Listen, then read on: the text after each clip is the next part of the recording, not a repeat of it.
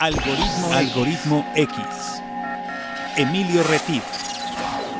Francisco Disfín. Esto es Algoritmo X. Comenzamos. ¿Qué tal? Bienvenido. Estás en Algoritmo X. Ten muy buenos días, buenas tardes o buenas noches, dependiendo la hora en que nos estés haciendo el favor de sintonizar, ¿no? Yo soy Emilio Retif. Estamos transmitiendo o grabando, mejor dicho, desde Jalapa, Veracruz, México. Si no ubicas, por si nos estás encontrando por primera vez en algún país latinoamericano o del mundo, pues te doy la bienvenida a estas charlas desenfadadas de café en español.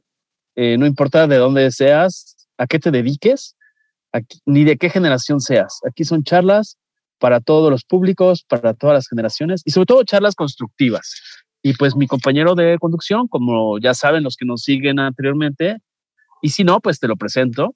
Eh, si no nos has seguido antes, te presento a Francisco Disfink. ¿Cómo estás, Paco? ¿Qué tal, Emilio? Bienvenidos a otro episodio más de Algoritmo X. Sean todos bienvenidos. Y bueno, como decía Emilio, este programa en español, sin subtítulos, para todos aquellos que nos siguen a través del podcast. Y qué bueno que están con nosotros. Si son ah, eh, seguidores ya del podcast, pues bienvenidos. Si no, si nos acaban de topar por ahí en alguna de nuestras plataformas, ya sea Facebook, ya sea WordPress o ya sea la que sea de podcast donde está por ahí nuestro programa, pues bienvenidos sean a este episodio donde eh, en esta ocasión regresamos a uno de los temas más importantes y más interesantes del podcast o que a mí me encantan, que son eh, las ventanas que podemos abrir desde este podcast hasta otros países y otros lugares, otras culturas, otros, otras visiones del mundo en donde podemos conectar con personas bien interesantes. Así es. A nosotros nos gusta recopilar historias, abrir ventanas. Eh, tenemos dos ventanas, de hecho. Tenemos esta ventana de podcast Em, que está disponible en las principales plataformas, como lo comenta Paco. Y tenemos una ventana alterna que se llama Algoritmo X, que es un programa de radio en directo que pueden sintonizar desde cualquier parte del mundo a través de radiomás.mx, www.radiomás.mx. Y ahí todos los sábados, en horario temporal, en estas fechas de octubre a noviembre, estamos abarcando el horario central de México, 3 de la tarde de los sábados. Y si no, ¿Dónde nos pueden escuchar, Paco, los programas anteriores de radio? Si no nos pudieron escuchar en vivo, lo pueden escuchar a través de la plataforma SoundCloud. Ahí también están los, todos los programas de Algoritmo X de radio. Lo pueden buscar como Radio Más y dentro de Radio Más encontrar la carpeta de Algoritmo X. Y bueno, en todas las plataformas de podcast, en cualquier plataforma de podcast, Spotify, Apple Podcast, Google Podcast, Anchor, en todas las plataformas de podcast pueden buscar Algoritmo X y también nos van a encontrar ahí con todos los contenidos que son distintos los contenidos de podcast a los contenidos de radio. Ahí sí les podemos decir que, son totalmente distintos, pero con la misma temática de traer contenidos de interés para todos. Exactamente. Como lo decía Paco, una de las series que más ha gustado es la de mexicanos o latinos que hablan español, porque también hemos hablado con gente que no es este, latina. Hemos hablado con, mexicanos que no hablan español también. ¿Te acuerdas? el, locutor este de Chicago este, es mexicano, pero hablaba poco español, ¿no? Exactamente. Y bueno, pues eh, como saben, la vida es un algoritmo que combina datos. Por eso nos llamamos algoritmo X. No, no por otra cosa, no nos dedicamos a la computación, no estamos excluyendo ese tema, pero los únicos temas que no abordamos aquí eh, son política, eh, crítica destructiva o chismo. Policíacas, nada de eso. ni religión. Y reggaetón. De repente le podemos dar un lleguecito a algún tema, pero no es nuestro tema central. Pero, pero bueno, nos vamos esta tarde, día, noche, de, de Jalapa, donde estamos Paco y yo, hasta Estambul, es decir, Turquía. Estamos hablando de que nos vamos a ir viajando desde Jalapa, mil, perdón, 11.266 kilómetros desde la Ciudad de México como punto de referencia están 11.419 kilómetros. Eh, Turquía, les doy un poco de antecedentes antes de presentar a nuestra invitada. Turquía, pues es una parte europea, una parte asiática, y dentro de las fronteras que tiene alrededor está, pues en la parte europea, Grecia y Bulgaria. En la parte asiática está Georgia, Armenia y Azerbaiyán. Y en la parte oriente está con Irak, Irán y Siria. Y no sé si tú lo sabías, Paco, amigos, pero ahorita bueno, vamos a ir desentramando algunas cosas o algunos mitos, porque por ejemplo se sabe que hay un café turco, pero sabemos que lo que más toman la gente en Turquía es té, al parecer. Ahorita le vamos a preguntar a nuestra invitada, a ver si es cierto. esta, esta información que me han pasado. Y bueno, hay, hay algunas cuestiones interesantísimas. Yo no sé si sepas, Paco, que Noé desembarcó en Turquía. ¿Tú habías escuchado eso? Noé desembarcó en Turquía. Ahí, empezó a bajar a todos los animales o cómo? Pues no sé, ahorita vamos a ver. Eso Lo dejo así como, como llamarían este, en la comunicación. Esa, no me la sabía. Es que yo no, soy, yo no soy monaguillo como tú, acuérdate. Yo no sé. ok, y bueno, el otro tema es que Santa Claus, San Nicolás, nació en Turquía. Se dice, se rumora, se comenta. De hecho, nació en una. Que en Coca-Cola. bueno, San Nicolás, tal vez Santa Claus es la recreación. El, rojo, sí. Hola, ¿no? Pero San Nicolás este, es, nació, según datos que tengo, en la costa mediterránea, en una zona que se llamaba Demre y creo que se llama Mira ahora, con Y. Pero bueno, ese es un tema. Pero bueno, vamos a dar la bienvenida. Hasta Constantinopla. sí, claro, es la capital. La capital de Turquía no es Estambul, es Ankara y bueno, recordemos que eh, los, los nombres que ha tenido Estambul ha sido Bizancio, Constantinopla eh, y ahora Estambul, ¿no? Entonces, pues ha sido la capital de los imperios bizantino, romano, otomano y el latino también. Eso es parte de mi tarea de búsqueda. Pero bueno, le damos la bienvenida a Silvia, Silvia Elena Islas Martínez, que es de Toluca. ¿Cómo estás, este, Silvia? Gusto en saludarte. Hola, hola, mucho gusto. ¿Cómo te va? cuéntanos, cuéntanos cómo te trata como mexicana Estambul. Bueno, ¿qué les platico? Yo estoy enamorada, encantada de Estambul.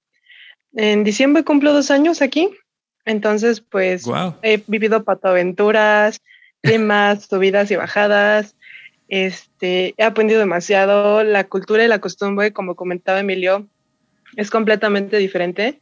Y sí, ciertamente también, este, pues al principio tenemos entendido que Turquía es parte de un imperio otomano, pero antes hemos tenido cristianos ortodoxos. Eh, un ejemplo muy grande, a lo mejor y lo tocaremos más adelante, como parte del recorrido turístico que tenemos en Estambul, viene la, la mezquita de Hagia Sofía, que originalmente era iglesia, luego se convirtió en mezquita, uh, estuvo un par de años siendo museo y actualmente regresó nuevamente a ser mezquita. Tiene el año pasado. Entonces, la historia que abarca Estambul y en general Turquía es bastante extensa, bastante amplia. Así que tenemos para platicar un rato. Sí, por supuesto. Pero además, eh, Silvia, me gustaría, a mí me gusta irme un poquito hacia atrás en la línea del tiempo para entender estas historias, porque como le decíamos, Paco y yo somos recopiladoras de historias eh, y nos gusta entender cada parte de la vida. Cada vida, cada persona somos un algoritmo diferente y a veces hay convergencias, a veces hay divergencias, a veces hay complementariedad, etcétera. Entonces, a mí me gustaría preguntarte, ¿qué hacías en Toluca? Porque tú eres de Toluca. ¿Qué hacías? ¿Y cómo se fue tejiendo este tema hasta que tú estés ahora en Turquía? ¿Nos quieres compartir, por supuesto, el tema? Uy, mi, mi patoaventura. Em, eh, yo resulta que termino la licenciatura, soy licenciada en diseño gráfico y a mí la escuela me dice, oye, eh, la escuela donde estudié me dice, oye, tenemos un plan de maestría que te, te interesa, no sé qué. Yo de, ah, súper bien. Es que todo esto empieza desde la licenciatura. Todavía me aventé la maestría en Toluca. es un poco larga la historia.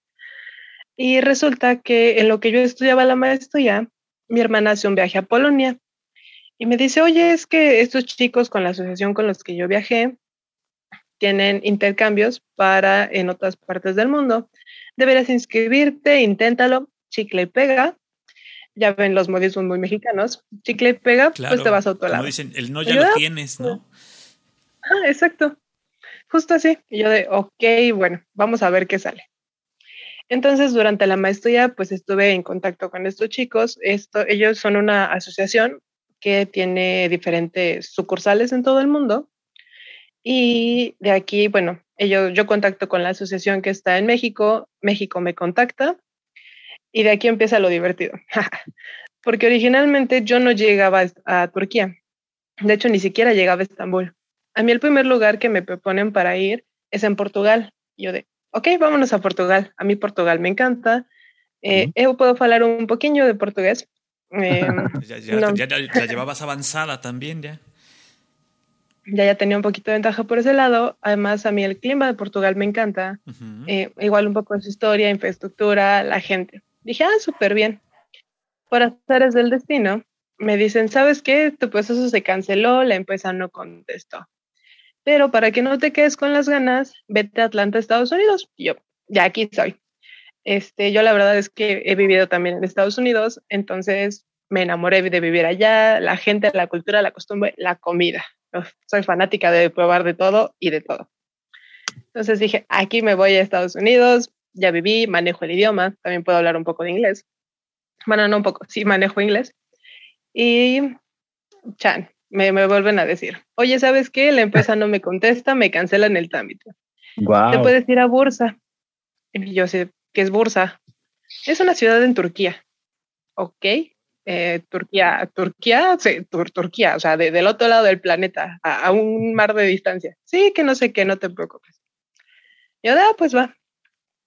Y bueno, no terminé en Bursa, termino en Estambul.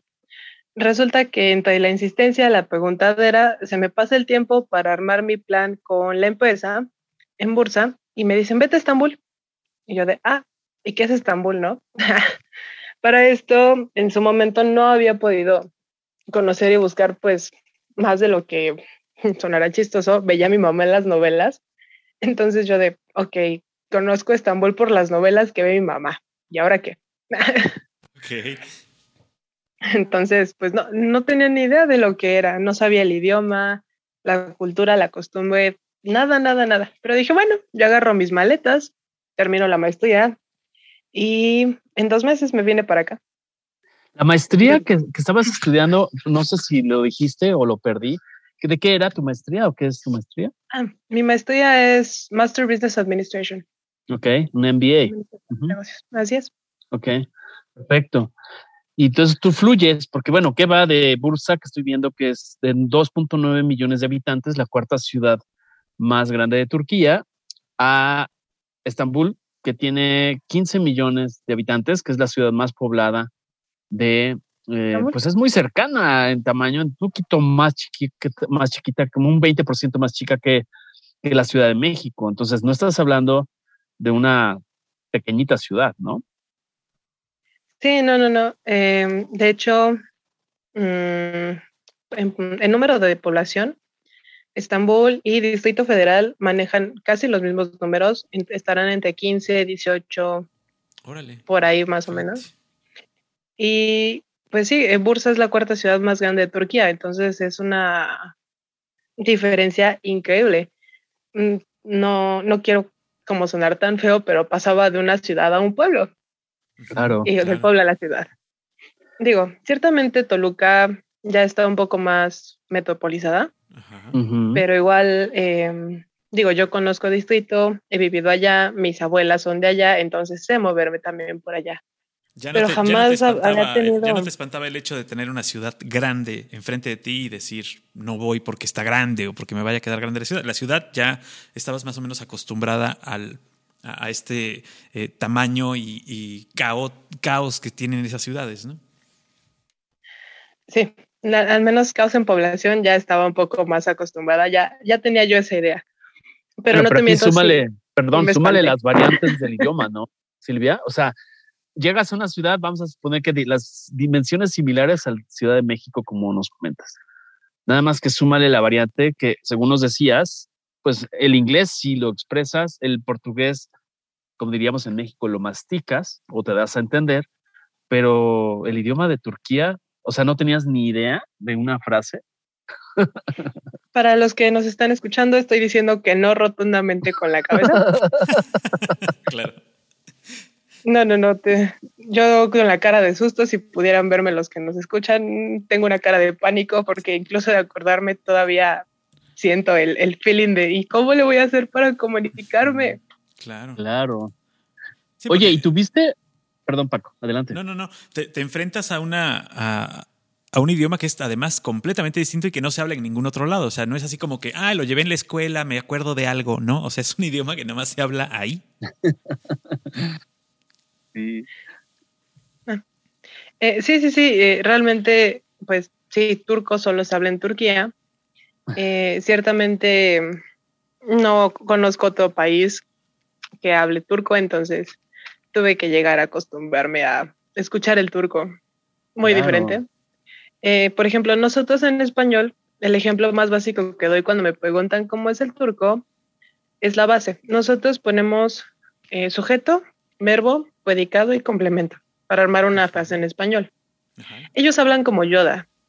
no sé, para los fanáticos de Star Wars, todos sabemos cómo habla Yoda. Siempre, ponen el, siempre pone el verbo final. Entonces, ellos hablan como Yoda, ponen el verbo al final. Ok.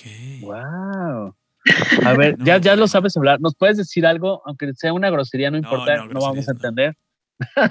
no vamos a entender. Pero dinos algo así básico para ver cómo funciona este tema de, del verbo.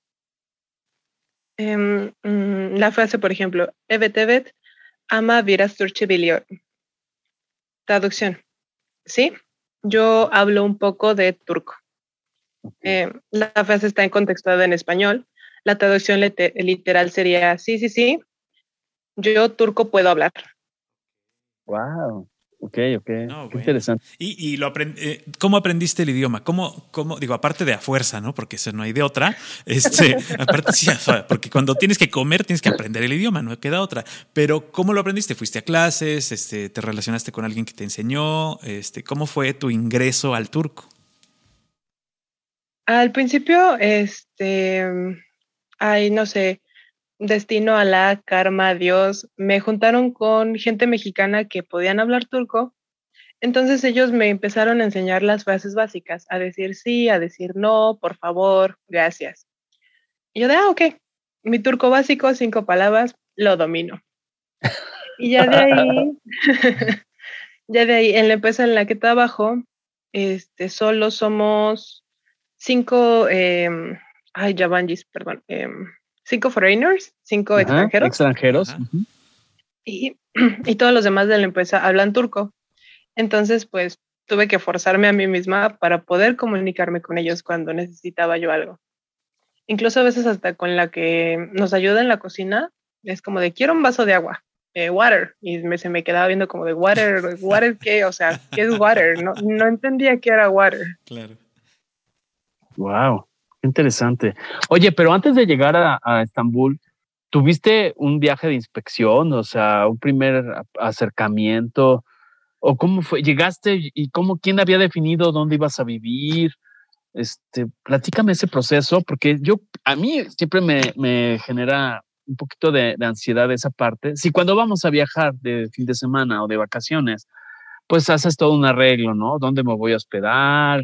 El aeropuerto, etcétera, ya deja tú por el idioma, pero ¿cómo fue todo este proceso? ¿Quién te ayudó a buscar casa? Todo esto.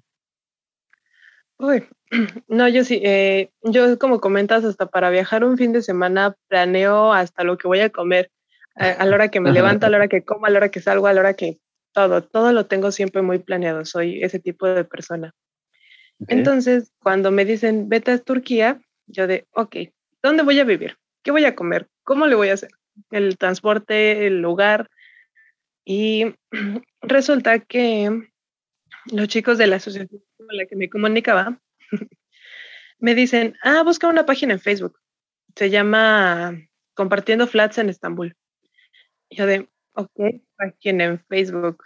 Mm, Facebook. Realmente, pues me daba, pues temor que realmente me fueran a engañar o que me fueran a decir, sí, tú vente acá, te esperamos y que resultara un fraude. Claro, Sí, acá novias por, novias por correo llegaba Silvia por allá, imagínate. Está canijo. Entonces, em, yo busqué en un lugar. Ay, los gordos bebés. Ay, perdón, es que amo los perros. Lo que pasa es que mis perros aquí es de día y entonces sí hay muchos vecinos perros y se platican todo el día. Entonces, este, bueno, así, eso suele pasar. También andan en el chisme. También, o sea, ya nos dijo que nosotros andamos en el chisme, Paco. Sí, eres chismoso. Ah, eres, chismoso. eres chismoso. Sí, somos chismosos. Bueno, y luego, entonces, cuéntanos todo. Ah, ya me puse a buscar en Facebook. Eh, encontré un chavo, este chico se llama Aidin, Y yo estaba con el temor, oye, es que pues el lugar y cómo le voy a hacer, porque pues es la primera vez que viajo tan lejos, voy sola, soy mujer, pues todo ese tipo de preocupaciones que a una nos dan, incluso mis papás, porque mis papás también estaban como de, no, es que, o sea, yo, yo, o sea, mis, mis papás me decía, yo estoy, yo estoy consciente que yo fui quien te mandó, o sea, te, te di la bendición y arre, pero pues estás muy lejos. yo de, pues sí, papá, ¿cómo le hacemos? Entonces este chavo me dice, no, tú no te preocupes, mira, te mando las fotos de la casa, la dirección, em, es más, voy por ti al aeropuerto. Y yo de, ok, o sea, ese tipo de propuestas en México pues te suenan en la cabeza, o sea, la red flag completa. Claro. yo de hoy, pues, pues ya ni modo. Agarré mis cosas, me subí al avión, me encamioné. bueno, me avioné. Ajá. Y, ay no, mi, mi primer año aquí en Estambul ha sido una locura completa o sea, cuando llegaste, perdón, cuando llegaste al aeropuerto estaba esta persona con su letrerito que decía Silvia, bienvenida Silvia, o cómo, o sea, cómo, cómo fue el tema. Sí fue por ti al aeropuerto, como decías. Sí, la verdad es que se vio súper bueno de este chavo y sí fue por mí al aeropuerto, pero mi entrada no fue tan sencilla al aeropuerto. Resulta que para poder yo tramitar, para poder yo entrar a Estambul, tengo que tramitar una visa. Eh, diferente a la visa de turista que se le pide a la mayoría de la gente.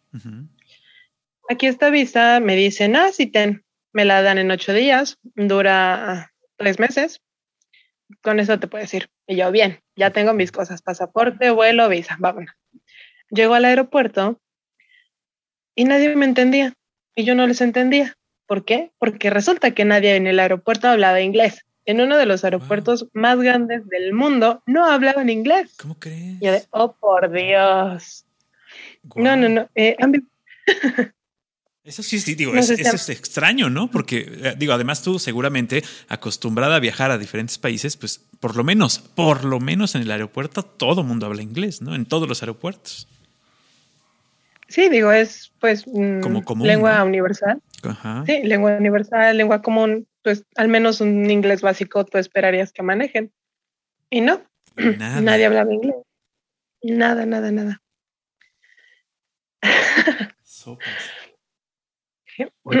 y dime una cosa, a ver si, si, si tenemos una referencia. Por ejemplo, el alquiler de esta habitación o este, no sé, departamento o este, el formato que haya sido. Tenemos una idea para aquellos que estén pensando irse a vivir a Estambul. Ay más o menos la lira turca, entiendo que es la moneda. Lo que te deseo preguntar es, por ejemplo, cuando tú llegas y rentas un, un cuarto, una habitación, un departamento o compartes un departamento, no sé cuál sea el formato que, que, hayas decidido en inicio, pero estamos hablando de que la lira turca, entiendo que es la moneda, tiene más o menos una paridad con el peso mexicano. Es una lira turca representa actualmente 2.18 pesos mexicanos. Esto es, para comprar un dólar, compras un dólar con 9.54 liras turcas. ¿Cuánto estás pagando más o menos, si podemos saber, para alguien que quiera irse a estudiar o en esa aventura hacia Estambul? Yo cuando llegué, de hecho, la lira turca ha bajado. Eh, originalmente yo cuando llegó la lira turca estaba en 260, llegó hasta 3 y de ahí pues ha estado bajando. Digo, tristemente, felicidad para mi tarjeta con las compras en internet, pero ya ese es otro tema. Ajá. Sí, claro. Ganancia de unos, ganancia de algunos. Exacto. yo cuando llegué estaba pagando 1500, 1.200 liras turcas, que aproximadamente son como 3.200 pesos. Ok. Ok, ¿por una habitación? Por un cuarto, así es. Por un cuarto, ok. Ok, ¿y eso qué, qué, incluye? ¿Internet, gas, luz, este, qué más? Sí, eh, servicios básicos, internet, gas, luz, agua, este, el cuarto. Ya, bueno, aparte pues viene lo que es comidas y transportes, pero ese es pues, ya extra. Ok. Em, Muy bien. ¿Y en qué te transportas? O sea, tu trabajo, ¿dónde estás trabajando? ¿Puedo saber la empresa? ¿Podemos saber la empresa? Claro. Esta empresa se llama RAF Military Textile. Es una ah. empresa que genera ropa y accesorios para militares y policías. Ah, Entonces, su comercio general es con gente africana, árabe y un poco ahorita están comenzando con mercado latinoamericano. Entonces, yo llego a vivir a una zona que se llama Taksim, que es el centro turístico de Estambul, en la zona europea. Yo llego a vivir ahí y todo me queda bastante cómodo. Tengo autobús, también existen otros medios de transporte como es el tranvía, metrobús, funicular. Eh, aquí se llaman dolmush, que son como las combis que tienen el Distrito Federal. Ajá. Los colectivos. los peceros, los famosos peceros. sí, sí, sí. Y bueno, ya de ahí pues tienen taxi, tienen Uber, em, pero como que mi medio de transporte favorito es el bus, porque a diferencia de lo que es en México, aquí los buses son con tarjeta electrónica. Bueno, todo transporte público es con tarjeta electrónica. Entonces, pues tú recargas tu tarjeta ya sea mensualmente, diariamente, conforme vayas necesitando, y solo pasas tu tarjeta y te metes. No es como de que tienes que andar gritando, buscando pasaje, buscando peaje, nada. Por ese lado sí está un poco más... O sea, incluyendo las, las, las tipo peceras también, porque en la Ciudad de México eso pasa con el metro, con el metrobús, con algún tipo de sistema metropolitano de transporte pero no pasa con los peceros. ¿Allá los peceros también te descuentan en, esta tarjeta? Em, los que son como de transporte medio, que son de 50 personas hacia arriba, todo entra con tarjeta electrónica. Okay. Los que son de 50 personas para abajo, todavía tienes que pagar con cambio.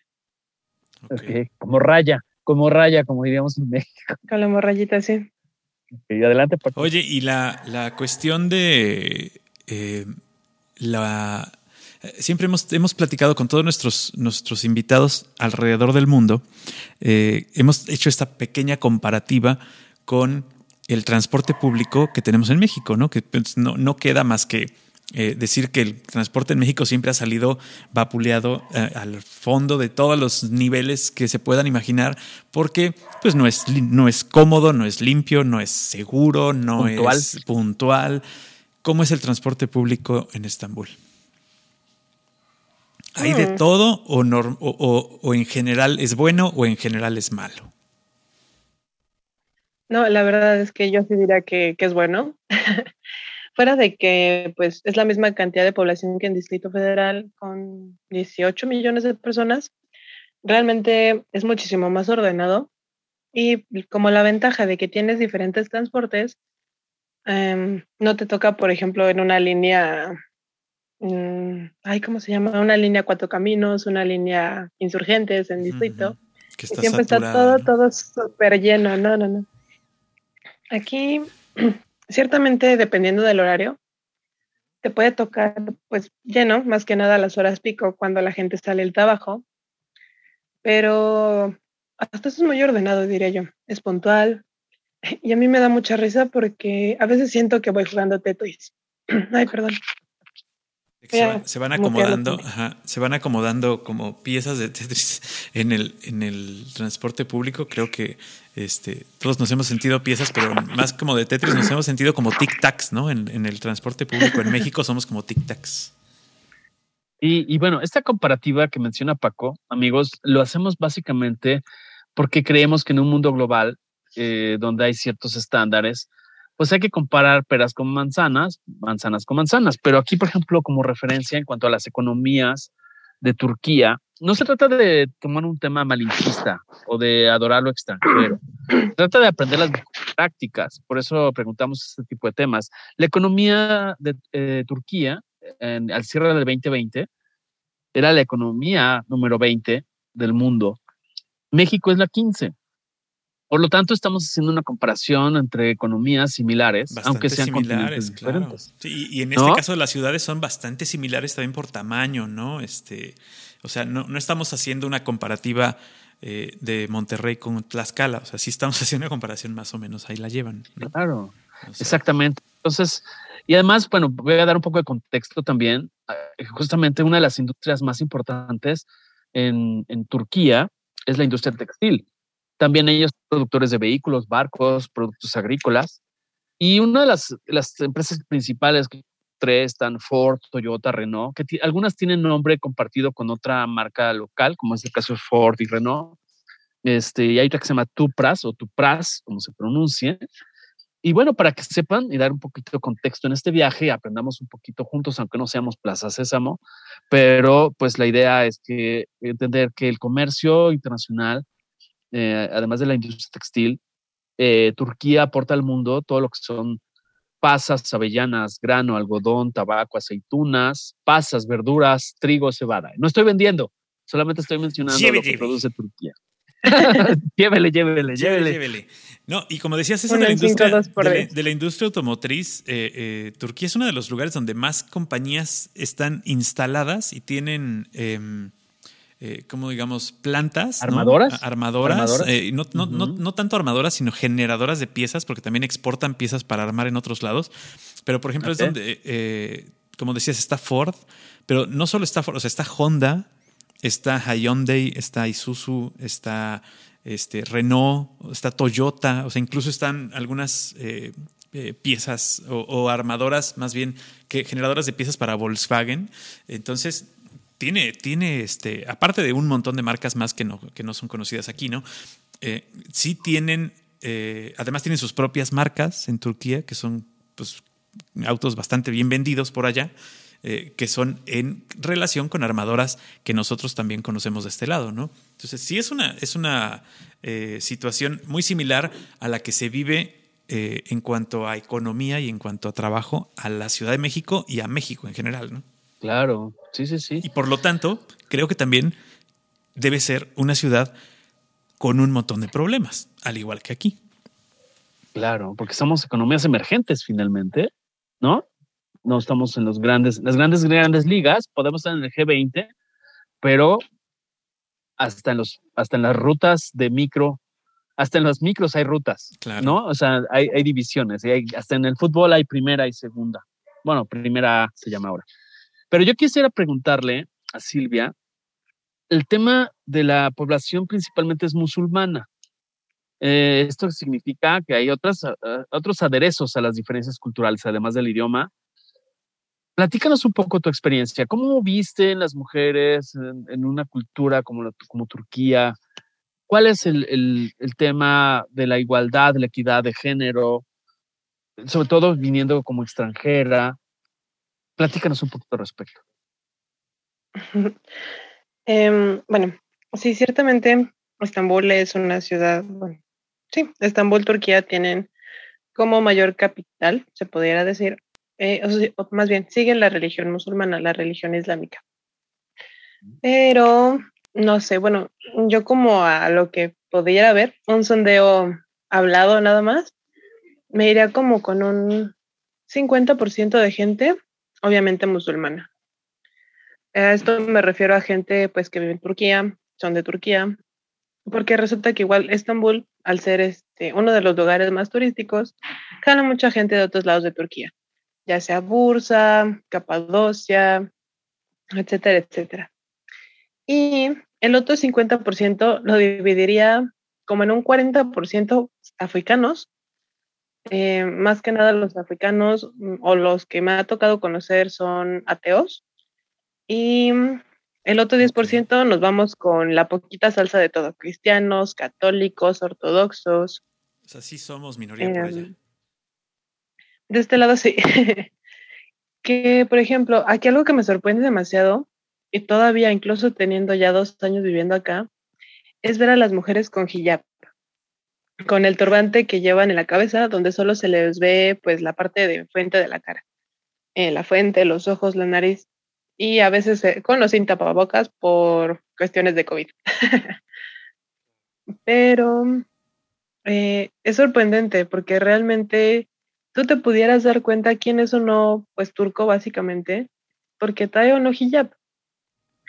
muchas de las mujeres acá todavía usan hijab porque les gusta, por religión, a diferencia, por ejemplo, de países un poco más pegados hacia lo que es la parte o continentes asiáticos, como Kazajstán, Irán, Siria, donde el uso de hijab es obligatorio, incluso para los turistas, para las mujeres turistas.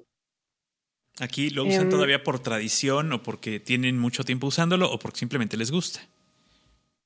Así es, puede ser ya sea por gusto, por tradición, por religión. Aquí ya es un poco más liberal esa parte de si una mujer quiere o no usar hijab. otra pregunta que, me, que comentó Emilio es conforme a la parte de igualdad de género.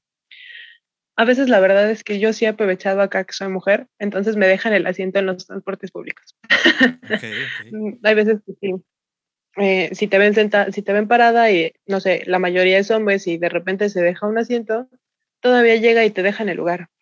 Eso es algo que pues me sorprende todavía, porque estaba pues acostumbrada que en México pues la chusma, ¿no? O sea, mi asiento, mi lugar, yo lo vi, muévete.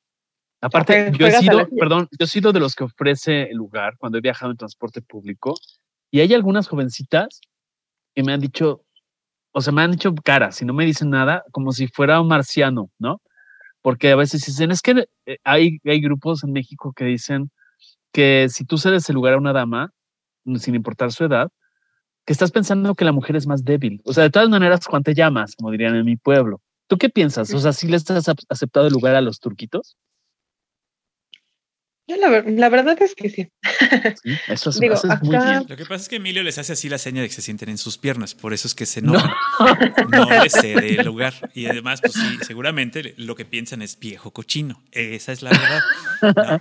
No, no, no. Discúlpeme, los que me conocen bien saben que soy un caballero. Y para que existamos caballeros tiene que haber damas. Pero bueno, no soy yo la historia. No, pero siempre, siempre hay alguien al que le molesta una buena acción y al que le molesta una mala acción. Entonces, a veces, a veces no quedas, ahora sí como dices, no quedas bien siempre, ¿no? Tú te, te cedo el lugar, pues qué, si somos iguales, ¿no? O sea, también. ¿Qué quiere? ¿Qué quiere? Exacto, ¿no? Pero bueno, eh, sí existe una eh, gran diferencia en cuanto, en cuanto a la caballerosidad en Turquía y en México, ahí sí podemos decirlo, ¿no?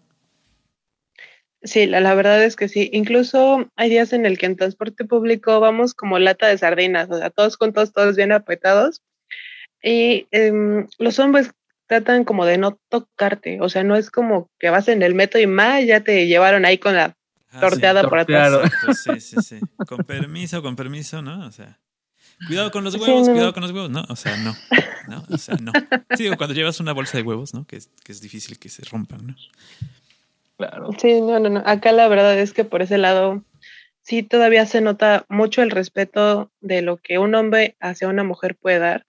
Y bueno, igual en viceversa muchas veces me ha tocado que yo, yo misma me he parado para dejarle lugar a un anciano, por ejemplo, o a una mujer que va con un niño también. Sí, claro. Entonces es como, es esa cadena de buenas acciones que cuando uno se levanta para darle lugar a alguien mayor, por ejemplo, eh, otro chavo se levanta para darle lugar a una señora con un niño. Eh, es como esa cadena de buenas acciones que todavía se llegan a observar aquí. Ah, qué bueno. Sí, claro. Muchas de las veces. De hecho, ellos tienen un proverbio muy famoso. Bueno, aquí seguramente en México no lo conocemos tan común, pero yo sí lo había leído alguna vez. Dice, desee bien, sea bueno. Es decir, debemos desear siempre el bien para nuestros allegados.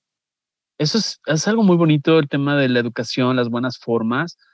Algunos le llaman la vieja escuela, pero yo pienso que las buenas costumbres trascienden generaciones. Yo pienso que hay que rescatar muchas cosas, ¿no? ¿Qué piensas?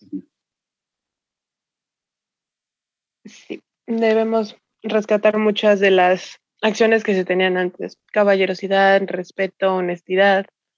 acá es un poco más complicado. Bueno, mm, sí, no. Es que muchos de mis amigos, por ejemplo, turcos, eh, me ha tocado que más bien la mamá es quien los pone en línea. Entonces es como de que... Con el gadget favorito que es la chancla, ¿no? sino para nosotros mexicanos fue la chancla. Aquí al parecer fue cinturón o cuchara de madera. Ah, Más sofisticados.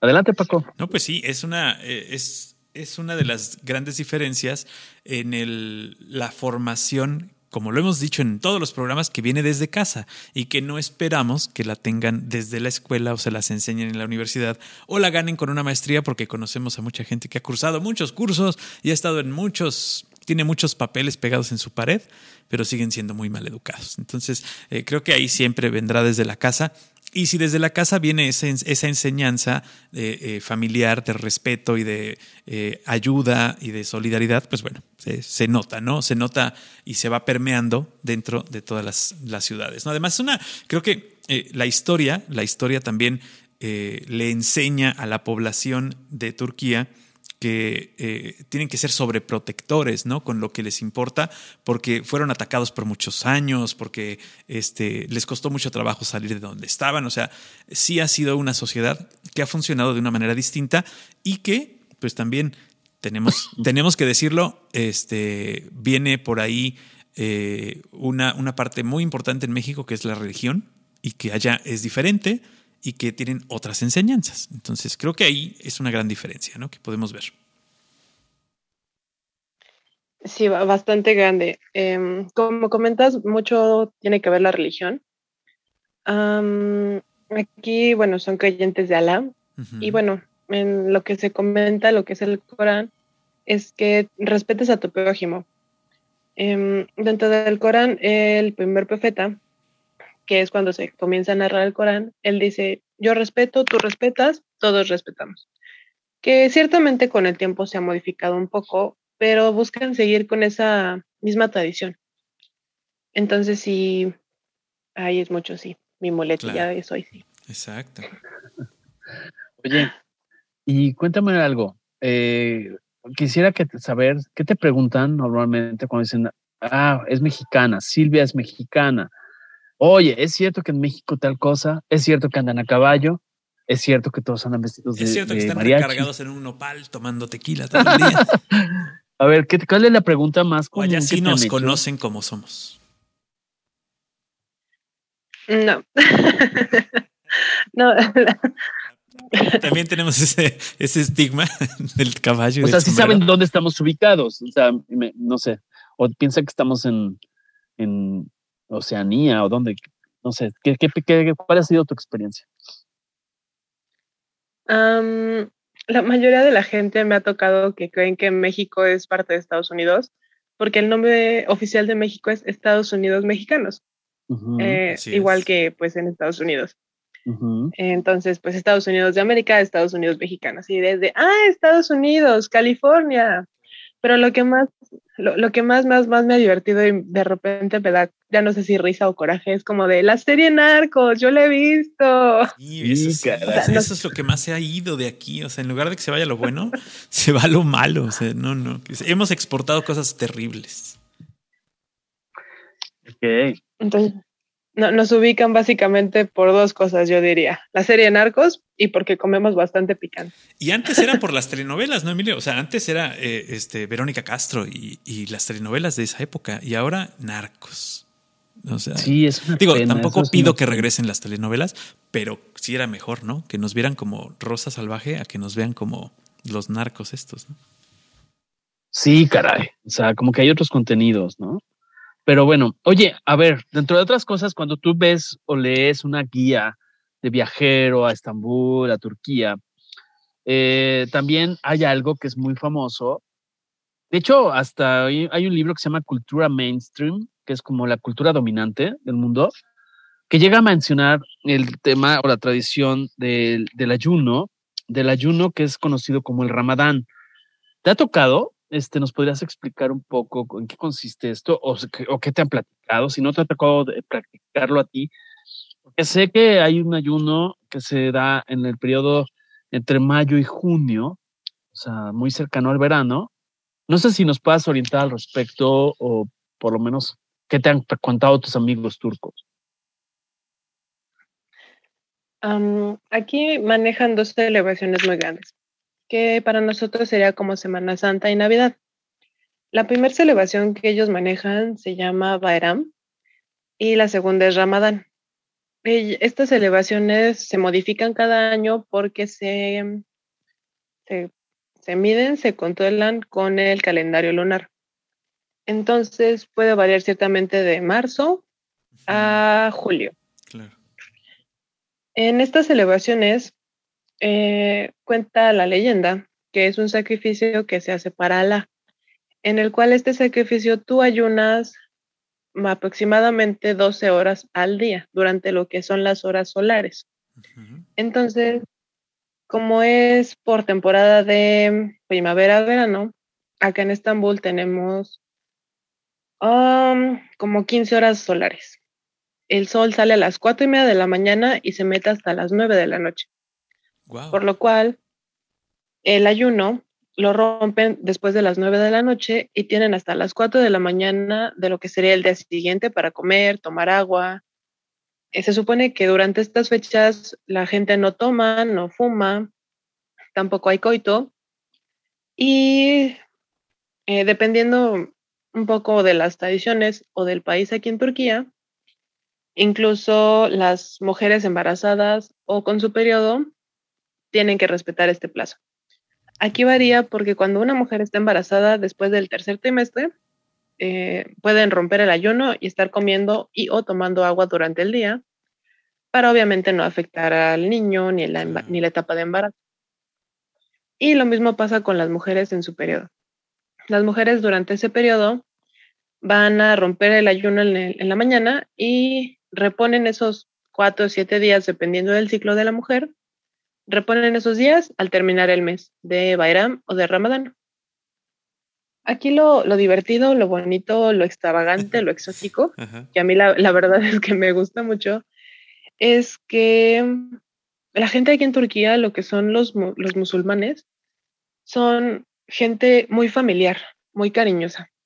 Y, y, no solo los turcos, porque también tengo amigas árabes que igual pues tienen esta tradición por lo mismo de ser árabes, musulmán, islámico, Corán, respetan estas tradiciones y ellas me dicen, oye, vente, vamos a cenar acá a la casa, que no sé qué. Es un ambiente completamente familiar. Entonces yo me sentí en casa, de repente me llegó así el, el sentimiento en el corazón, porque me sentí en Semana Santa o en Navidad en mi casa. Todos comiendo, platicando, riendo, jugando.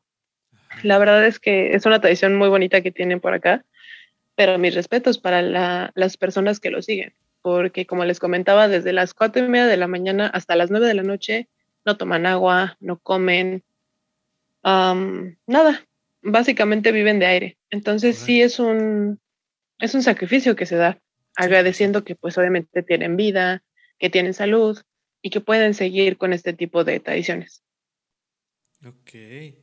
Sí, digo, y, no es que los anden cuidando de que no lo hagan, pero es una tradición que la hacen todos, o sea, que, todos se ayudan a no estar eh, cayendo en tentaciones, ¿no?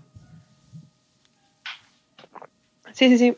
Ah, realmente, bueno, yo en la oficina en la que estoy, eh, como les comentaba al principio, somos cinco chicos extranjeros. Entonces a nosotros nos preguntaron, ¿van a querer de comer? Y no de, pues sí, por favor. Pero nosotros cinco éramos los únicos que comíamos dentro de la empresa entonces a veces sí me daba pena comer con mis compañeros de trabajo que ellos ayunaban. Y yo de, ay, pues perdóname que yo ande comiendo y tú sin nada. Y ellos me dicen, no, no te preocupes, porque obviamente también entienden esa parte de que pues no puedes obligar a alguien a hacer lo que no quieres. Y ellos lo hacen con todo gusto. Entonces sí es algo muy bonito, muy diferente, algo que jamás en mi vida yo había visto. Claro. Ok. Muy bien.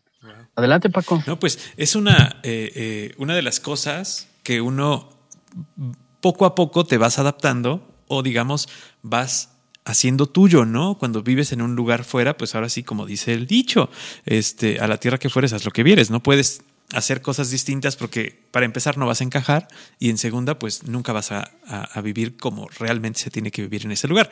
Eh, ¿Y qué, qué otra cosa es a la que te has encontrado, enfrentado, que nunca te imaginaste que pasara en ningún país del mundo y que cuando llegaste a Turquía dices, ay, wow, aquí sí pasa. ¿Qué es algo que te haya así sacado totalmente de onda o que te haya encantado, no? ¿Cuál, cuál podría ser cualquiera de las dos? algo que me encanta, todavía no me adapto y los primeros, no sé, 15 días me daba como ese pánico inconsciente es que aquí rezan cinco veces al día. Ah, Entonces, para llamar a la hora del rezo, tienen uno, unas bocinas gigantes, como, de, dos metros más o menos. Ajá, entonces la, la primera alarma, la primer, el primer día que estuve aquí sonó a las, todavía me acuerdo, a las 4.38 de la mañana, ni siquiera a las 5. Y empiezan a llamar a la, empiezan a llamar para lo de, del rezo y yo, alarma sísmica, ponte las pantuflas, salte del departamento, no. Wow. Los primeros 15 días sí. Los primeros 15 días estaba como de, oh, por Dios, va a temblar. Pero no, ya, ya luego me fui acostumbrando. Ya, pues entiendes que es el llamado para la hora de la, del rezo. Ajá, claro. Pero cinco veces al día todavía es como de, ah, ya Ah, y hay cánticos, ¿no? Hay cánticos en las mezquitas también, ¿eso es cierto? O sea, que esas cinco veces que van al día a los templos alrededor de las mezquitas hay, hay como cantos. Mm, no, es que no son cantos. Se escuchan como cantos porque dentro, de, mm, dentro del Corán, la forma de escritura maneja tiempos. Entonces puedes manejar dos tiempos, tres, hasta seis tiempos. Por ejemplo, para mencionar una palabra, ahorita se me ocurre Alá. Ellos tienen Alá, ese es un tiempo. Si quieres mencionar dos tiempos, Alá. Si quieres mencionar los seis, Alá. Ahí es cuando se escucha el canto. O nosotros ah, entendemos o se oh. escucha como un canto. Claro. qué interesante. Qué interesante. Ok. Oye, y también, por ejemplo, el tema. Ah, otro de los temas que me, encontré y que aprendí, así como en Plaza Sésamo, es que los que hemos vivido engañados, que los tulipanes son holandeses, no señor, los tulipanes surgen en Turquía. ¿Sabías esto, Silvia? Sí, sí, sí, bueno, yo, yo también de hecho me enteré hace poquito en estos meses, dije, ah, mira, qué interesante, porque pues sí, todos tenemos la idea que el tulipán es de Holanda. De hecho, pequeño dato histórico, en Holanda hubo una depresión económica muy fuerte en su tiempo porque la gente para no porque no tenía cómo comercializar con dinero, comercializaban con tulipanes. Entonces la gente al darse cuenta cómo sembrar un tulipán, cómo darle creación a los tulipanes, de repente hubo una temporada en que todo el mundo tenía tulipanes y ya no podías comercializar tulipanes. Entonces, esto fue una gran depresión económica que se dio en Holanda entonces yo creo que más bien de ahí proviene el hecho de que todo el mundo teníamos esa idea que los tulipanes se daban en Holanda. Y no, son de una región de aquí de, Turquía. Eh, te debo el nombre bien porque no me acuerdo ahorita. Sí, no te acuerdas, no te Son originarios de acá.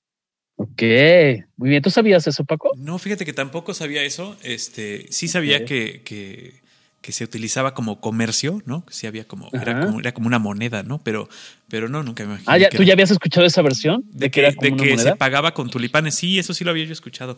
Eh, pero no, que era de Turquía, pues para nada. Sí, o sea, como que te imaginas tulipanes, pues esos, Países Bajos. ¿no? Holanda. Claro. Ajá, o Países Bajos, mejor dicho, claro. Exacto. Ok, adelante, adelante. oye la comida, yo siempre voy al, al diente porque a, mí, a, mí, a mí la comida me puede y me puede mucho. Entonces, ¿Cómo es la comida en Turquía? ¿Qué, ¿Qué es lo básico? O sea, así como nosotros tenemos tortilla, frijoles, arroz. ¿Qué es lo básico allá? Ay, yo los tacos, ¿cómo extraño comer tacos? sí, ¿verdad? ¿Con todo? en todos y los elotes con el chile del que pica, por favor, necesito. Sí, mayonesa, claro. Pero algo que lo puedas canjear allá, catafixiar por unos taquitos allá que hay, que hay así que digas, mmm, empecemos a salivar como Pablo. Digo, como, no, Pablo. No, como el perro, pero bueno. la comida típica de acá. Mm, yo creo que pudiera ser arroz y pollo. Pero, pues, como siempre, el ingenio humano tienen bastantes presentaciones del pollo con arroz. La verdad es que cocinan muy rico, pero, ay, es que, pues, digo, la gastronomía mexicana, gastronomía mundial, gastronomía conocida, primeramente mundial conocida. Y acá es un contraste cultural completo y totalmente diferente. Yo cuando llego es como de que, ay, quiero comer papaya o sandía, mango, guayaba. O sorpresa, no hay ni guayaba, no hay papaya, tampoco hay mango. Órale. Entonces, yo me moría de Sí, eh, realmente es por el tipo de clima, no se da. Acá, por ejemplo, algo que se da siempre y siempre y es, mm, me gusta bastante son las manzanas. Entonces, comer manzana me salió barato. Ok. Pero comidas ya preparadas como tal tienen, se llama baklava, mejor conocido como dedos de novia o velo de novia. este es ah, un pan de hojaldre que es como dulce, ¿no? Así es. Sí, sí, sí, es un postre. Este lleva pan, lleva pistache y o nuez y se prepara o se, se endulza más bien con una masa hecha a base de azúcar y agua. Entonces, la verdad es que es riquísimo. Aquí su servidora es súper dulcera, entonces póngale algo con dulce y no, buenísimo. ok. Eh, pero, pero sí extrañas los tacos y, eh, ¿y qué, qué, comida te traerías? Digo, aparte de la baclava, obviamente, que, que, sí podríamos decir que se parece un poco a lo que hay acá. Eh, ¿Qué comida te traerías a México? Que dijeras, me voy a ir a regresar a México, pero me voy a llevar, ¿qué te llevarías? Que no comías aquí. Mm. Ay, a mí algo que me gusta mucho, yo creo que posiblemente si me lleven no lo había pensado, la verdad. Eh, se llama bulgur. El bulgur es un tipo de arroz, un poco más suave y no sé si han comido quinoa o probado el couscous. Es muy parecido, nada más que la semilla es un poco más grande. Entonces, el sabor es muy rico y no cae tan pesado como el arroz. A mí es algo que me gustó bastante de acá. Y bueno, los postres. Y los postres. sí. el bulgur es como, como, es un grano, vaya, es una cereal, ¿no? Es, este, se hace, se, prepara como arroz, básicamente. Ese. Y oh, mi delirio, me enamoré acá, las aceitunas. Turquía también es un país exportador de aceitunas. Las aceitunas más ricas que he comido en mi vida. Están. ¿Pero son verdes o negras? manejan de las dos, pero a diferencia de las aceitunas que tenemos de importación en México, que muchas veces son de España y si más no me equivoco de Chile, las aceitunas que tienen aquí no son tan saladas y son de una consistencia un poco más suave. Entonces al morderla no estás mordiendo algo que parece una uva. Es un poco más, más suave, más, más sosa, por decirlo así. Entonces es muy rica y tienen la ventaja de que no son tan saladas. Entonces, un frasco de aceitunas, mis postres y el bulgur. ok, perfecto. Oye, y a ver, cuéntame esa leyenda, que también eh, son mitos a veces, o no sé si lo sacan de alguna película y lo llevan al, al colectivo, al imaginario. Los gatos, los gatos en Estambul, parece ser que son personajes urbanos, así como los perros firulais aquí en México, allá, o sea, los perros estos que andan ahí cerca de las taquerías. Creo que los gatos también. Cuéntanos si es cierto esto. No, no, acá hay gatos por todos lados, para todos lados y en todos lados. Acá adoran a los gatos. Yo creo que más que los egipcios en su momento que tenían adoración hacia los gatos. Aquí, bueno, es que también tiene mucho que ver con la religión, Dice el Corán o la religión básicamente que el gato es un animal más limpio que el perro y o cualquier otro animal. Entonces el gato es independiente, se limpia solo, por lo cual un gato puede entrar a cualquier lado sin ensuciar, sin generar infecciones, etcétera, etcétera. Por lo cual terminan amando a los gatos. Mucha de la gente a, mí, a lo que he preguntado, no saben esto, pero sí, de hecho está escrito que el gato es un animal limpio, es un animal que sabe, por lo cual pues los aman, los dejan vivir. A diferencia, por ejemplo, que en México hay perros en todos lados, aquí hay gatos. De repente el gato va caminando súper tranquilo, así entre todos en el metro, así tiene su pasillo el rey. Pásele, por favor. Ah, le, ponen su alfombra roja al gato. Y mira que no necesita mucha cuerda, porque muchos gatos son así como que hasta el caminado, ¿no? Así. sí, sí, sí, se, presumen, se dan, se, Gozan mi presencia. dicen que el perro ve al humano como un dios, ¿no? Dice, me da de comer, me cuida, me da un techo. Y el gato dice, el humano me da techo, me da comida, me da cariño, debo ser un dios, ¿no? O sea, es diferente la percepción que tiene un perro y un gato. claro. Ok. Oye, algo que nos quieras compartir. Perdón, algo que nos quieras compartir que no te hayamos preguntado. Algo que cada vez que vienes a México te mueres de ganas de conversar y decir, esto, no me, no me regreso de, Estambul por nada del mundo. Cuéntanos, una experiencia mm. excelente. Ay, qué buena pregunta. Yo realmente estoy fascinada con lo que es Estambul. Eh, es, una ciudad completamente diferente, pues ya platicamos la gente, el transporte. Algo que me sorprende bastante y por lo que consideraría quedarme es por la seguridad. La verdad es que yo como mujer puedo estar caminando en la calle sola, con audífonos, y no sientes ese temor de que algo te va a pasar porque sabes que estás en la calle y sientes ese temor. O sea, es algo que estoy encantada de acá. Pero hmm, una, una patoaventura interesante. Tú nos dijiste que nos ibas a contar una patoaventura. Ah, pero si quieres, pues, ah, adelante. No, creo que no terminé la del aeropuerto, pudiéramos terminar esa. sí, claro, sí, sí es cierto, porque nos, nos, desviamos como siempre, que estamos hablando de otras cosas. Y yo me puse a investigar lo de los tamaños. Y sí, bueno, el aeropuerto de, de, Turquía, este aeropuerto es, que dices, es enorme, o sea, es eh, considerado uno de los más grandes del mundo. ¿Y qué pasó? Cuéntanos. Bueno, yo llego, llego ahí al Passport Control eh, doy mi visa, doy el pasaporte y me dicen, ah, ah, higher, higher. Yo, higher, what, it means higher? I, don't understand, I'm sorry for everybody. Y no había nadie que hablara inglés en el aeropuerto, nadie de la zona de passport control, los guardias de seguridad, los que entregaban las maletas, nadie, ni una sola persona en uno de los aeropuertos más grandes del mundo, nadie hablaba inglés ya me sentía yo como Tom Hanks en la película de... Sí, exacto. La terminal, la terminal. Ya me sentía yo Tom Hanks viviendo ahí como en la terminal, juntando los carritos de las maletas para que me dieran mis monedas y poder comer. O sea, ya, ya me la estaba yo haciendo de emoción.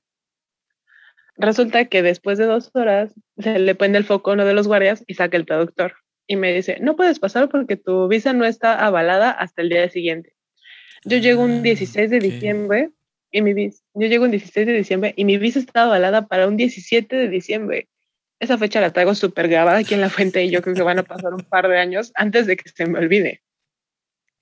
Resulta que no me dejaron pasar por dos horas de diferencia porque yo llego un 16 de diciembre a las 9 de la noche y no me dejaron pasar hasta el día siguiente, a las 12 de la noche, un 17 de diciembre.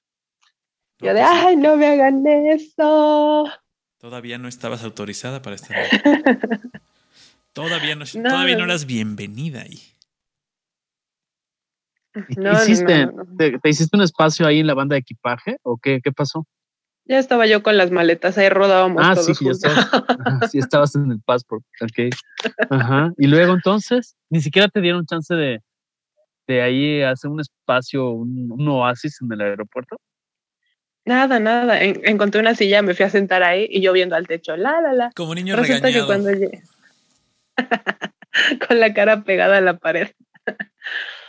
Eh, resulta que cuando llegas aquí a Turquía, eh, otra SIM de cualquier otro lado del mundo se cancela. Entonces no tenían internet, no tenía ni mensajes, nada, nada, ni cómo avisarle al chico que había decidido ir por mí al aeropuerto. Entonces él también súper preocupado.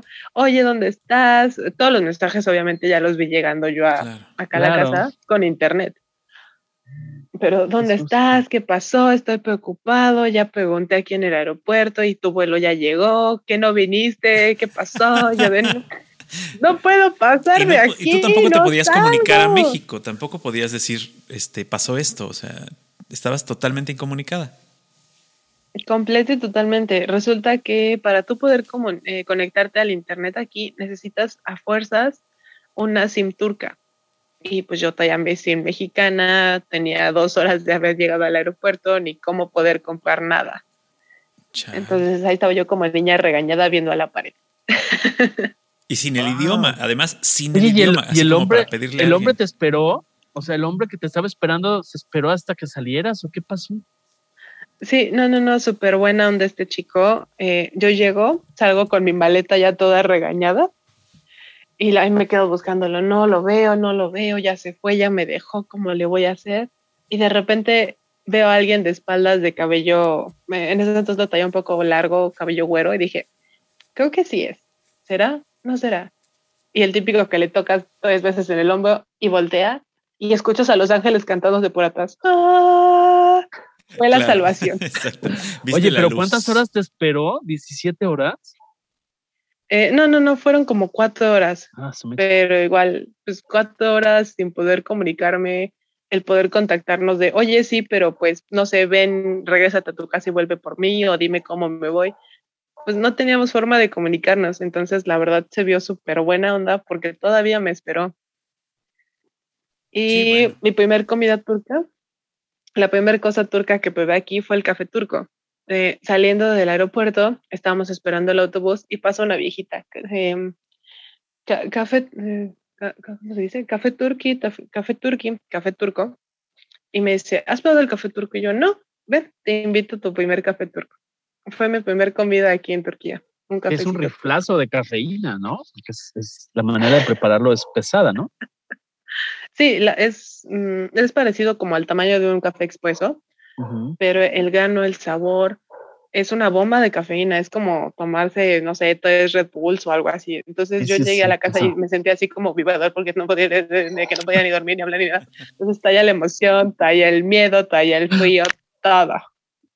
Oye, y, ahora estando allá, después de, de, estos años que llevas allá, ¿has tenido contacto con eh, cuestiones de autoridades? O sea, que hayas ido a la embajada, que te hayas tenido que comunicar por algo. ¿Te han ayudado en algo? ¿Has tenido este contacto con autoridades mexicanas allá? Este, aquí en Estambul nada más he ido al consulado, pero han sido para las fiestas mexicanas. Eh, la fiesta del 15 de septiembre. y fuera de eso no he tenido ningún problema. La verdad es que lo agradezco demasiado que todo he podido como resolverlo directamente. Alguna vez iba en un taxi y me paró la policía. Era temporada de COVID y fue como de Turche Bilmillorum, Turche que significa no hablo turco, no sé turco. Y ya este, con mi turco básico en ese entonces me dice, Nerede, y yo, F. Eh, Nerede significa dónde vas y F significa casa. Ah, tamam, jade, jade. Eh, ok, ok, adelante, adelante. Ok. Entonces, fuera de eso, no, no he tenido ningún problema. La verdad es que me daría mucho, mucho pánico. Porque, pues digo, mi, mi, mi, turco es completamente extranjero. Cuando lo hablo, se nota que soy extranjera. Entonces, a lo mejor pudiera resolverlo, pero no con esa seriedad, yo creo, de, de palabras. Mi vocabulario le falta practicar un poco. Me falta practicar un poco más de vocabulario.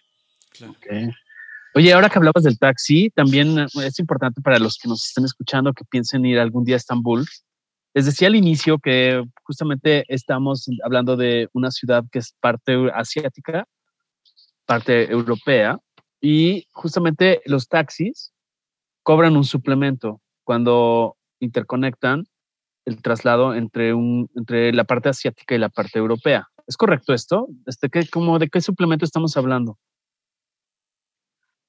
sí, bueno, aquí para los turistas, eh, divertido, caso divertido, se cobra un peaje un poco más alto, pero bueno, es porque depende más del taxista. Realmente, si usas transporte público es lo mismo para todos. Y uh, sí, zona europea, zona asiática, eh, todo se maneja con, ah, perdón, si vas a tomar taxi, todo se maneja a base de taxímetro. Entonces, este, tu taxímetro para personas turcas son 5 liras y 7 liras para personas extranjeras. y ya de ahí, bueno, va conforme al kilometraje, el tiempo que te tome llegar a tu destino. Okay. Para la zona asiática y para la zona europea hay una diferencia como de 20, 25 minutos. Eh, dependiendo del tráfico, a veces se vuelve un poco más tedioso, llega hasta los 40 minutos pero variaría por la zona pico. Y ahora sí que como pequeño consejo, si alguien que nos escucha decide venir para acá, descarguen este Uber. Uber es muy buena aplicación, funciona acá. y esa te cobran lo que te van a cobrar. O sea, no hay manera de que te engañen que porque no hablas el idioma, que porque te vieron cara de extranjero o te vieron cara de gringo. Sí, te ven la cara de, paisano cuando te, atienden como turista. O sea, si dicen, ah, este es turista, vamos a cobrarle más, sí existe. Cuando le dices, mande, mande. Exacto. O sea, si dicen, ay, ya valiste, papito, así te voy a dar. así, hasta, el bigotito. Como dicen por ahí, pero masiva. Esto es masiva. Es el precio masiva. ¿No? ¿Sí existe esa práctica o no? Sí, tristemente sí. Sí existe esa parte de que si no hablas el idioma o te ven cara de güero porque te ven gringo o ruso, te van a cobrar más. Entonces, con la aplicación como en Uber, la verdad es que Uber funciona bien y en esa pues tienes tu monto fijo, tu, monto minimum amount y con eso no tienes ningún problema. Ok, perfecto. Súper. Perfecto. Es son buenos tips porque, eh, digo, existen lugares donde se respeta mucho al turista porque pues eh, básicamente viven de ellos, pero hay otros lugares donde sí son o somos bastante gandallas, ¿no? Eh, en algunos lugares. Este es güerito, te doy precio dólar, ¿no? Este, eh, aquí en México, ¿no? Suele pasar. Y, y, lugares como, como, digo que la verdad es que yo siempre, siempre lo he aplaudido. Lugares como Cancún, como aquí en Veracruz, como Orizaba, que tiene un precio para gente de local y un precio para gente de afuera. Que eso a mí se me hace una súper práctica. Eh, para que la gente local aproveche las cosas que también aproveche el turista. Claro. A mucha gente no le a mucha gente no le gusta o se molesta de que haya dos precios. Este, yo creo que es muy muy bueno que a la gente local se le trate bien y tenga un menor precio a la gente que viene de fuera, que pues, va precisamente a activar la economía. Así es. Y hablando de economía, Paco, lo que estoy leyendo es que, por ejemplo, para que nos demos una idea, para aquellos que piensen irse a trabajar allá, allá hay una diferenciación, salvo que Silvia me dijera que está equivocada la información, eh, hay un salario mínimo para las personas solteras y hay un salario mínimo para las personas casadas. Para las personas solteras, el equiparable al salario mínimo mexicano sería allá es de 377 dólares. Entiendo. Entonces, para que saquen su, su conversión, a ver, Silvia está haciendo números en la pantalla. Como buena administradora de negocios, está sacando la conversión. ¿Ando cercano o ando lejano a, la cuota? A ver, dinos tú lo que sabes. Bueno, dos por nueve. No, sí, realmente sí, sí está muy parecido. Eh, mm, bueno, sí, ciertamente como mencionas, varía si eres soltero, si eres casado, si vienes con residencia de trabajo, si vienes con mi plan que se maneja como internship. Pero sí, el, el precio, el sueldo, el, el, sueldo básico, el sueldo mínimo, sí está muy, cercano realmente a lo que gano. Acá, em, bueno, yo ya me, me subieron un poco el sueldo porque es mi segundo año trabajando con la compañía en la que estoy. Pero sí, la verdad es que el sueldo es muy parecido. Y vives bien. La verdad es que pues, me da para comer, me da para mi casa, me da para salir, me da para conocer. Hace poco igual hice un viaje que fue a donde conocí a, a María Elenita, la, la, mamá de Emilio. No, de en el cual mi, pues... Mi madre. Ay, perdón. Ay, una mujer hermosa. Adoré a tu mamá. Pero bueno, me dio para pagarme un pequeño viaje que fue pues por toda la parte asiática de Turquía, que fueron cuatro lugares, siete, cuatro lugares, cinco noches. Entonces la verdad es que está súper bien. No, no, es como si dijeras, gano nueve mil pesos en México. No, pues nueve mil pesos en México no te da ni para los chicles. Entonces, sí, está muy bien por ese lado. Sí, o sea, tienes, tienes todavía como para ir juntando un poquito y ver tus cosas personales, ¿no? Este, y gastarte en lo que tú quieras. La economía, digamos, el poder adquisitivo es mucho mayor al que tenemos en México, ¿no? Oye, y las costumbres de abastecimiento con, eh, por ejemplo, tú, surtes tu despensa, lo que consumes en casa, ¿es en el mercado, así como la, la, patita que va al mercado con su rebozo de bolitas? ¿O vas al supermercado? ¿Cuál es este, el tema? Porque también, pues no sé si te guste vivir la vida, insertarte en la vida de Estambul, que se dicen que huele a especias, ¿no? Que caminas por las calles de Estambul y huele eh, delicioso, ves gatos, ya lo hemos descrito pero bueno, ¿cómo vas con tu, tiene una vida más, este, más al estilo de ahora, ir a un supermercado, a un Walmart, a un, no sé, no sé qué cadena sea la que, la que domine allá? Mm, aquí eh, muchos de los turcos o la gente que vive aquí en Turquía preferimos ir a tiendas uh, un poco más pequeñas, como de comercio local, o dependiendo de la zona en la que vivas, se pone un mercado en el cual pues obviamente encuentras producto a granel, fruta y verdura. Eh, obviamente si quieres comprar nada más una banana, compras tu banana y eres feliz. No es como en los grandes supermercados que tienes que comprar a fuerzas un kilo o determinado número de productos para que te los vendan. Entonces, yo sí me, sí me he ido a aventurar a meterme al mercado. Al principio me daba miedo porque, bueno, no entendía, no me entendían cómo nos entendíamos, pero le vas agarrando la práctica, ese gusto, ves una variedad de colores, sabores, cantidades de olores también. Porque igual, eh, pues como en México varía como la zona de los mercados, entonces tienes tu sección de frutas, de mariscos, de ah, cachivaches, teteras, utensilios de cocina. Entonces sí, acá, bueno, en la casa en la que estoy actualmente se pone un domingo, se pone un domingo, se pone un mercado los domingos, que es cuando de, ah, pues me voy a ir a surtir de semillas, porque la semilla acá te venden una bolsa en los supermercados, te venden 500 gramos y a veces como de, no, 500 gramos es pues mucho o es poco, dependiendo. Entonces sí puedo ir y, ah, me da, no sé, 20 liras, que serán 50 gramos. Entonces, por ese lado sí está más cómodo vivir, mm, pues ahora sí que comprando a granel, que ir a las tiendas más mayoritistas. Acá la única tienda que pudiéramos conocer que actualmente está pues en Kiev, en México, es Carrefour. Carrefour acá todavía tiene bastante impacto. Ok. Y de ahí pues ya hay otro tipo de tiendas. La más conocida puede ser Migos o una que se llama Shock. Shock es como un Oxxo. Ahora sí que hay en cada esquina y es bueno, bonito y barato. Okay. Para las cosas así como que me urgen, antes de llegar a la casa, paso, compro y ya. No, no es así como ir a hacer un gran súper a eh, estas tiendas de conveniencia, digo, tiendas de, wholesale, ¿no? Como el Costco, estas cosas así gigantes, ¿no? Sí, no, no, no, o sea, tendrán pues tus productos básicos, tu canasta básica, huevo, leche, harina, este, quesos, más básico, pero te salvan una noche que se te antoja un sándwich. Exactamente, así es, correcto. Excelente, pues la verdad es que quisiéramos agradecerte muchísimo eh, el tiempo, primero, porque el tiempo sé que es lo más importante que tenemos todos, todos aquellos que hacemos algo en la vida, eh, es lo más importante que tenemos eh, y que te hayas tomado la, delicadeza de hablar con nosotros eh, sin conocernos, pero bueno, que por ahí mi madre fue el contacto y le agradecemos que nos haya puesto en contacto contigo. ten cuidado porque ella se lanza y se, se va a la casa y se te queda ahí como unos meses.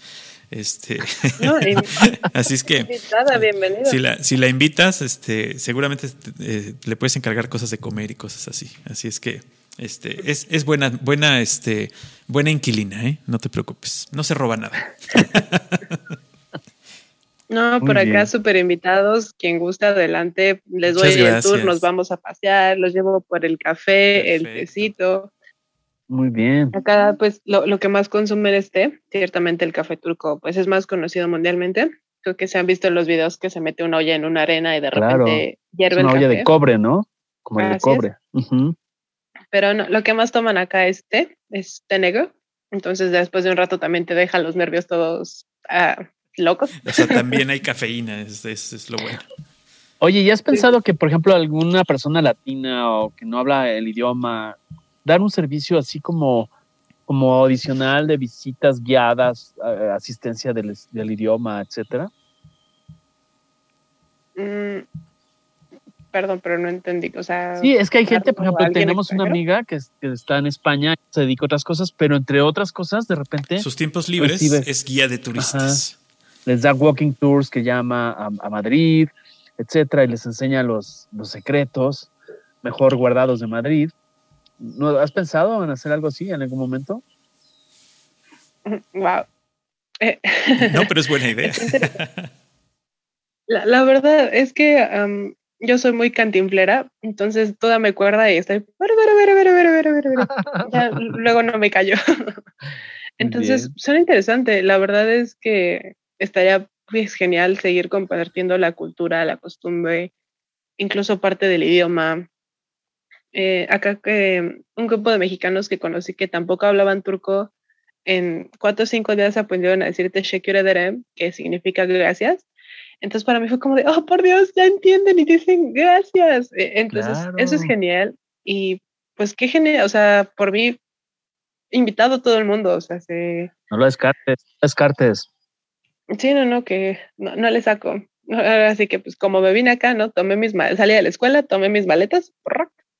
Ya cuando lo hagas nos invitas, nos dices estoy lista y entonces hacemos otra charla y ya damos tus redes sociales para que él que para que te, contacten y puedan ver qué es lo que tú les puedes enseñar. ¿Sabes qué? Sobre todo eh, alguien que ya tiene pues más tiempo en una ciudad, en un país, eh, puede dar estos tips porque muchas veces cuando uno viaja se mete a las páginas, por ejemplo, de Booking, de TripAdvisor y todo esto, eh, y vienen las cosas más comunes. Pero cuando ya estás viviendo en una ciudad, tú puedes recomendar a lo mejor cosas tal vez más económicas, tal vez más sanas, tal vez con intereses muy específicos que la gente busca y que no encuentra tan fácil o que solo encuentra las, las cosas que se promocionan o que invierten en publicidad, ¿no? Entonces, ya siendo locales, es como decir, mira, te vas por este callejoncito, caminas por acá, es seguro, etcétera, eh, por aquí puedes comer rico, por aquí puedes comprar barato, ¿no? Ese tipo de cosas solamente las sabe alguien que realmente está viviendo ahí y no alguien que se dedica al turismo, ¿no? Entonces, ese siempre es una buena, un buen consejo eh, y sobre todo utilizar los tiempos libres, ¿no? Exactamente. Ay, sí. La, verdad es que ya, ya me di vuelo a la hilacha. Estaría genial poder salir con compatriotas hispanohablantes. Exacto, exacto, de todo el mundo. Imagínate que tú, tú que hablas inglés, hablas portugués, hablas turco, pues bueno, ¿qué más? Podrías ahí tener hasta tu, tu pequeña paginita en donde digan, contáctame y te llevo de viaje, te llevo de paseos. Sí, porque hay veces que tú puedes ser mexicano, latino, que está en Estambul, que está trabajando o está asignado a una misión fuera de la ciudad, viene la familia, la suegra, la abuelita, y de repente hoy no tengo a alguien de confianza que le pueda guiar. Ese acompañamiento no, no, no lo descartaría. Ya, evidentemente, ya te das a entender si no lo hablas al 100 como nos lo has expresado, pero lo vas a ir puliendo y ya sabes mucho, ya nos has ilustrado muchísimo en cuanto a algunas cosas. Entonces, lo dejamos de, de pilón, de tarea, para que, para que desarrolles ese proyecto. Ya, ya estoy aquí con las matemáticas volando para tu plan de negocios. Muy bien. Perfecto. Te, agradecemos mucho, Silvia, de verdad. Este, eh, una plática súper interesante. Y este, pues bueno, no sé, Emilio, ¿qué más quieras agregar? Pues agradecer, no sé si ya tengo un mensaje final, algo que sintetice, no sé, en una frase, su experiencia, su futuro, lo que quiero decir, así como despedida, con la firma de Silvia Islas. Mm, me gusta. Ah, aquí hay una frase, eh, una historia más bien, en la cual un día llega una hija a su casa y le dice a su papá, estoy cansada del trabajo, estoy cansada de la vida, ya no quiero nada. Y el papá le dice, tranquila, mira, ahorita ayúdame con la cena y platicamos. La hija pone a hervir agua y saca del refrigerador un huevo, una zanahoria, y el papá le pide de favor que le prepare una taza de café. Cuando la hija le dice, ¿por qué me pusiste a, ¿por qué pusiste a hervir el agua y me pones a hervir el, huevo y, y la zanahoria? El papá le dice, es para que pienses en las decisiones de la vida. Una zanahoria tú la ves y es fuerte por fuera, rígida. No la quiebras hasta que la pones en presión. ¿Qué pasa cuando la metes al agua? La zanahoria se vuelve suave, se vuelve porosa, se vuelve frágil, a diferencia del huevo. El huevo por fuera, cuando no está cocido, es muy frágil, pero cuando lo pones a, una temperatura alta, lo pones bajo presión, el huevo se vuelve duro.